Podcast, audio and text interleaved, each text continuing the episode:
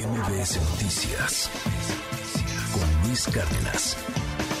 Tengo la línea telefónica y le aprecio mucho en esta mañana que me tome esta comunicación. El diputado Mauro Guerra es presidente en el Congreso de Nuevo León. Gracias, diputado. Muy buenos días. ¿Cómo estás? Muy buenos días. Gracias por el espacio y con gusto de saludar. Oye, eh, ¿por qué cerraron el Congreso? Digo, ya nos contaba un poco Judith Medrano, nuestra corresponsal pero la verdad es que no se entiende, o sea, ah, están metiendo hasta un juez de Tamaulipas, o sea, ¿qué, qué traen? ¿Qué pasó? Están peleados con el gobernador, eso me queda claro. ¿Qué traen? Mira, más allá que, que una pelea con, con el gobernador, lo que estamos viviendo en Nuevo León es la entrega del gobernador ante eh, un gobierno federal y intereses que no son propios del Estado. En Nuevo León vivimos como hace muy poco el gobierno del estado entregó pues, parte del agua de Nuevo León al vecino estado de Tamaulipas a petición del presidente de la República. Y inmediatamente después vemos como un juez de Tamaulipas prácticamente clausura las funciones del Congreso del Estado de Nuevo León. El juez Faustino Gutiérrez, que él tiene su sede en el estado en el estado de Tamaulipas, en la ciudad de Reynosa, legalmente y a petición del gobierno del Estado anula la soberanía de Nuevo León y del poder legislativo. Este juez que tomó esta decisión es un juez que ya ha sido acusado de acciones de corrupción, que ha tenido eh, incluso una postura del, Congreso de Tamaulipas en donde piden su destitución, en donde denuncian los actos de corrupción. Increíblemente, este juez da una sentencia, una suspensión, en donde dice que lo que el Congreso del Estado de Nuevo León votó, los cambios o reformas a la Constitución, no le pueden aplicar al gobernador porque él fue electo con una constitución y con una ley y como protesta, y entonces él debe tener siempre esa constitución y esa ley. Entonces, automáticamente suspende cualquier labor legislativa, cualquier debate, cualquier reforma que hagamos. Y eso atenta contra la autonomía de, los poderes, contra el trabajo del legislativo. Y ante esta situación es que el miércoles pasado, que es el día que tuvimos la última sesión, el Congreso pues decide mandar un mensaje muy claro al Poder Judicial, al Consejo de la Judicatura, a la Suprema Corte, pues que necesitamos que pongan orden ante este tipo de decisiones jurídicas de ciertos jueces de otro estado. Ya, que a ver, mira, para, para, que nos podamos entender, diputado, porque te lo digo con respeto, ¿no? Este, pero de pronto alguien en Yucatán que nos escucha ahorita o alguien aquí en la Ciudad de México de que, están hablando, ¿no? Este, o sea, ¿cuál es la bronca? Eh, eh, entiendo que un juez eh, tiene un apoyo hacia eh, el gobernador Samuel García y que y que no les permite a ustedes hacer leyes porque esas leyes al final de cuentas no pasan y el gobernador está amparado con este juez allá en, en Tamaulipas. ¿Cómo? O sea, ¿cuál es la bronca? El, el problema es que este Congreso del Estado fue electo por la ciudadanía con como un Congreso de oposición en el resultado electoral de la elección viene el gobernador, gana el proceso electoral la gobernatura, pero su partido no gana ni un solo distrito de los 26 distritos electorales. Ok, o sea, Samuel no tiene, el, el Congreso local no tiene ni un diputado de MC. O sea, no ganó ah, por un solo distrito, entraron por representación. Pero además, a lo largo del proceso, eh, pues hubo una trasfuga de diputados de otros partidos que se fueron al grupo parlamentario de Movimiento Ciudadano, incrementando el número de diputados. Pero además, al ser un Congreso de oposición, ha sido mm, crítico, ha sido eh, o ha habido propuestas o reformas que al final no le han gustado al gobernador y esto es lo que ha generado que exista, pues más que una división, un claro, eh, una clara diferencia posiciones. Nosotros como Congreso hemos vivido eh, la persecución por la vía penal, administrativa y fiscal de algunos de los diputados que votan diferente al gobernador.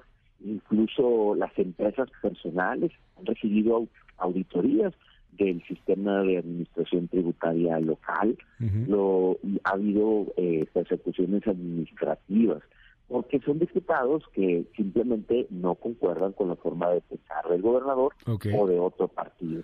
También, eh, al final, cuando se han votado estas decisiones, estos decretos, estas leyes, simplemente no publica el Estado las reformas.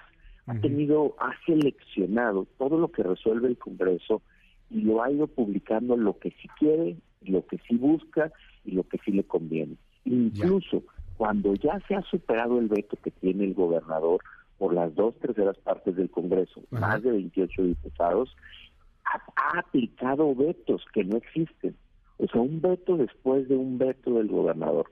Ya, ya me imagino cuál sería la reacción si el presidente Andrés Manuel hiciera esto en el Congreso Federal. Pues lo acaba de hacer con los del INAI, ¿eh? Este, o sea, digo, lo acaba de hacer con los del INAI y es una facultad que tiene el presidente a final de cuentas.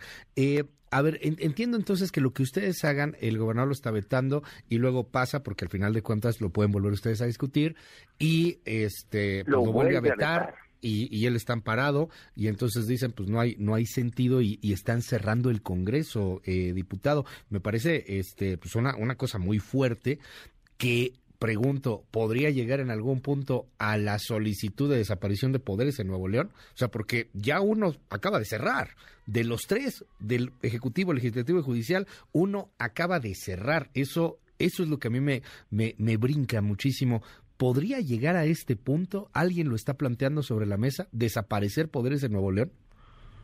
Pues lo que hoy vemos, y es la parte que a nosotros también nos preocupa, es que el Poder Judicial Federal está permitiendo que un juez de otro estado se tome decisiones sobre la autonomía de los poderes en Nuevo León. Y quiero concluir con dos temas adicionales que han pasado eh, en, en, esta, con estas, en estas diferencias con el gobernador. Cuando el Congreso del Estado ha cedido a las peticiones o exigencias del gobernador, como la reforma integral de la Constitución, como el aprobar el presupuesto fuera de tiempo porque él decidió no presentarlo, después hay un cumplimiento de lo que se acuerda, no se da un seguimiento a lo que está en la ley, a lo que se acordó, siempre busca el Estado, el Ejecutivo, una forma de controlar los municipios, de coactar la, la voz o lo que el Congreso pide. Y por eso es que también en este mismo acuerdo se pide al Consejo de la Judicatura Federal el que se tomen cartas en el asunto y se determine eh, la ilegalidad o la sanción que debe haber contra esta decisión por parte de este juez. Yo te quiero decir algo, nosotros como Congreso hemos demostrado que sabemos trabajar y queremos hacerlo. Aprobamos la reforma integral a la Constitución que él propuso con las modificaciones necesarias. Aprobamos el presupuesto del Ejecutivo del 2021 como él lo pidió. Aún y que lo presentó de manera extemporánea en el 22 para que aplicara en este año, lo aprobamos. Se hicieron las modificaciones necesarias. Y aún así, vemos que hay decisiones del Ejecutivo de no construir, de querer coactar, de querer controlar y no dejar que la voz del Congreso suene. Nosotros estamos dispuestos a seguir hablando, a seguir buscando acuerdos, consensos, trabajar por el bien de Nuevo León, pero no podemos ser cómplices del entreguismo que estamos viendo por parte del gobernador al Ejecutivo para que un juez de Tamaulipas resuelva su conveniencia y se interponga en la autonomía de Nuevo León y es ahí donde por eso nosotros eh, buscamos tener esta resolución o este castigo por parte del Consejo de la Judicatura ante esta acción. Eh, van a, eh, está planteado cuando se, se reabre, este, está sujeto a la condición de una plática con el gobernador, ¿cómo va ahí la cosa?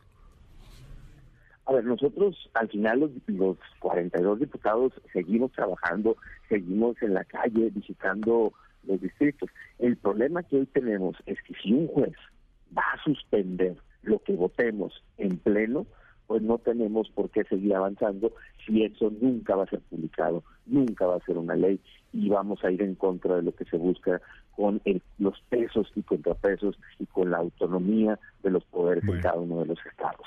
Por eso esta próxima semana estaremos buscando que el Consejo de la Judicatura pues pueda tomar una acción. También al final de esta suspensión, pues que sea resuelta en el fondo y que se deseche este tipo de argumentos que no tienen una, una lógica en realidad.